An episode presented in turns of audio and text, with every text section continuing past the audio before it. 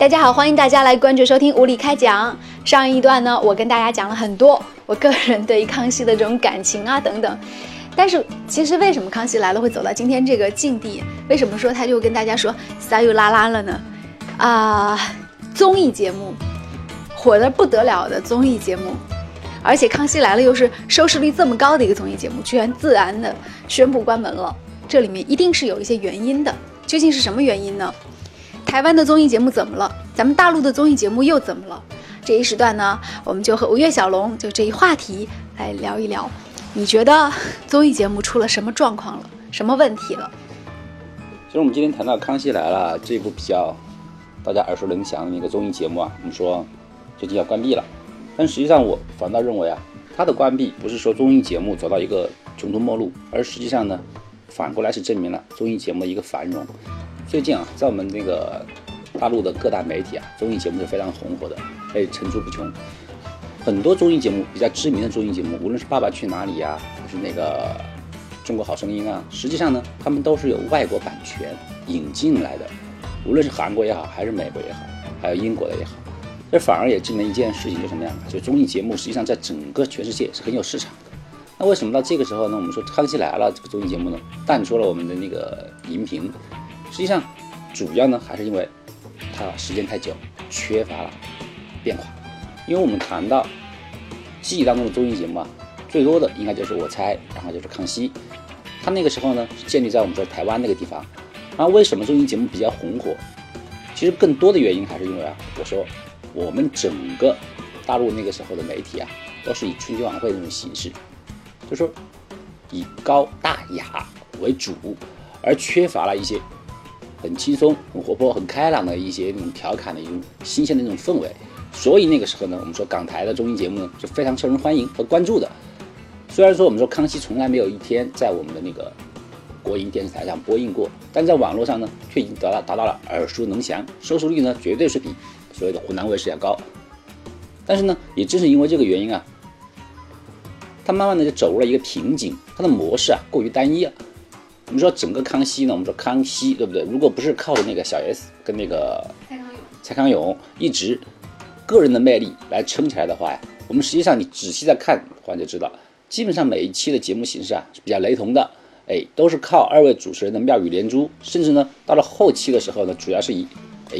各种刁难那个嘉宾，哎刁难嘉宾损人，然后呢语不惊人死不休的那种方式啊，而获得高的点击率和关注的。但是呢，我们说啊。进入到最近这一两一两年以来呢，我们说整个大陆的那个综艺节目的氛围啊，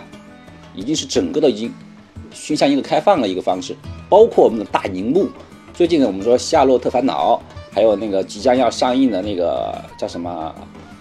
《万万没想到大电影》等等。实际上呢，这种调侃、幽默，甚至非常九零后、八零后的这种幽默方式啊，已经逐渐的进入了我们整个的娱乐一个主流的方式了。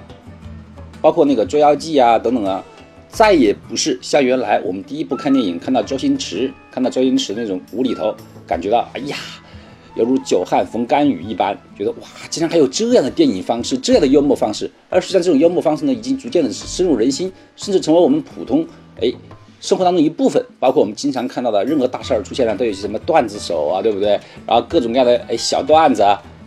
都是可以及时的来悠大家一默。而这种非常开放和开朗的一种形式啊，逐渐的使得我们整个大陆的一种综艺节目呢，占了上风。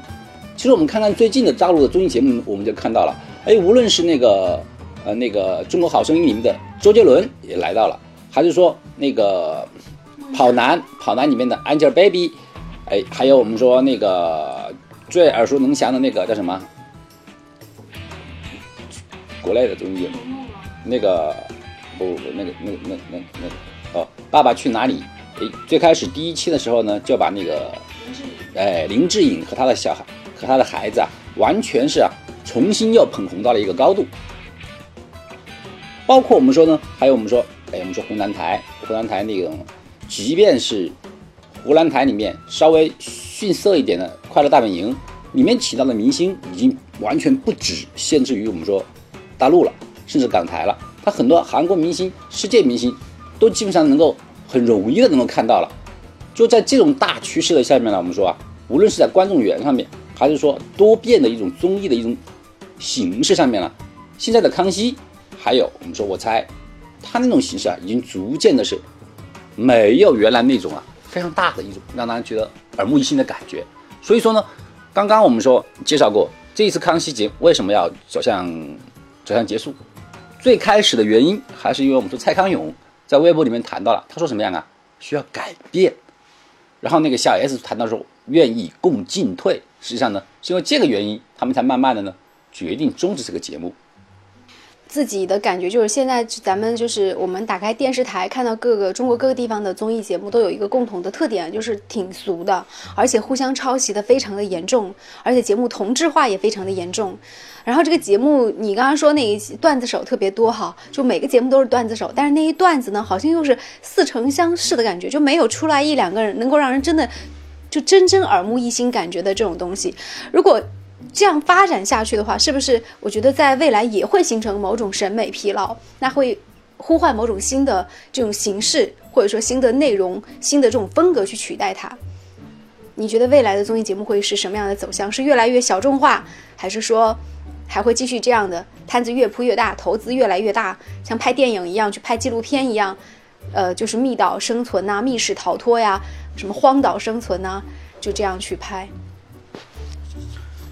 就是相同的问题啊，在前段时间呢也有争论，但它争论的一个主题就是说啊，我们说传统的一个媒体方式和一个网络的媒体方式，两者即将最后谁能够笑到最后，而主导整个所有的观众群和收视率，就是这种方式呢，是你其实我们刚才说这个话题跟刚才你说的呢，就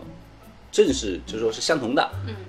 就实际上呢，由于我们说现在网络化越来越普及，我们说现在的媒体的一个。平台和门槛是比较低的，任何一个好的段子或者一个好的创意，可以非常快速的转变为媒体，然后呢，放到所有的受众面前。这种方式呢，是电视台所达不到的。而这个综艺节目为什么能够走到现在一种比较尴尬的一个场面，包括你说很单一的一种一种一种窘境的话呢？实际上正是因为啊，网络媒体使得很多段子、很多笑话变得我们耳熟能详。哎，我们通过这个网络啊，我们可以很快餐、很碎片化的方式，从一个四格漫画、从一个简单的段子和一个笑话里面，我们就很开心的哎笑了起来。而如果你要做一个很长的一个综艺的话，可能那个里面的所有的笑点呢，都可能是取自于里面，你会有似曾相识的一种可能性。对，就像我儿子只有十岁，可是他现在已经是个段子手了。你问他从哪里来的书、电视各种碎片化的哎渠道很多的，所以说呢。这种情况呢，就导致了我们说综艺节目的竞争力越来越少。综艺节目里面靠那个来撑那个台柱的时候的明星啊，由于最近由于就媒体更加扁平化以后啊，现在的造星啊比较困难，不像原来一样，哎，用各大媒体可以造出一个那个巨星。现在的很多明星呢，他们都是流星，他们很容易产生，然后很容易的就消失了。而这种明星呢，它的聚焦作用实际上不是很强。再用明星去推动节目，已经是不是原不是原来那么容那么容易了。嗯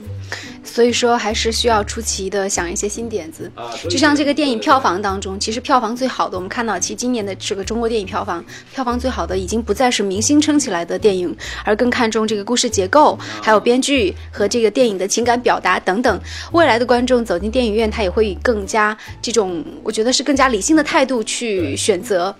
我对故事感不感兴趣，而并非是说我仅仅对对这个明星感兴趣，这是挺难的哈。看来现在的这个。呃，咱们的媒体人，咱们的这个就是无论是网络的还是传统媒体的这个从业者们，都是需要好好去思考的一个问题。当然，我觉得这个我们一直在谈这个传统媒体跟网络媒体的相互冲击和打仗的一个问题。但是，我觉得在未来这个问题就立刻将不复存在了，因为在几年之内，其实他们的这种合并的走向，或者是相互的这种兼并的走向，是已经越来越明朗化了。那在未来几年也会有更多的相关的这个政策的出台，所以没有必要。要说去一直担心这个问题，反而说做媒体的人应该仔细考虑一下，将来在你的这个内容上，你怎么样借助网络去做更好的推动和传播。好，我们就说到这里啊，感谢吴越小龙先生的这个点评哈，呃，那就到这里吧，拜拜。早晨的微风，我们向远处出发中，往事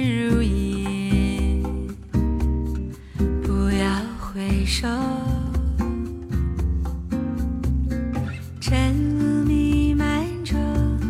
音乐在我心里。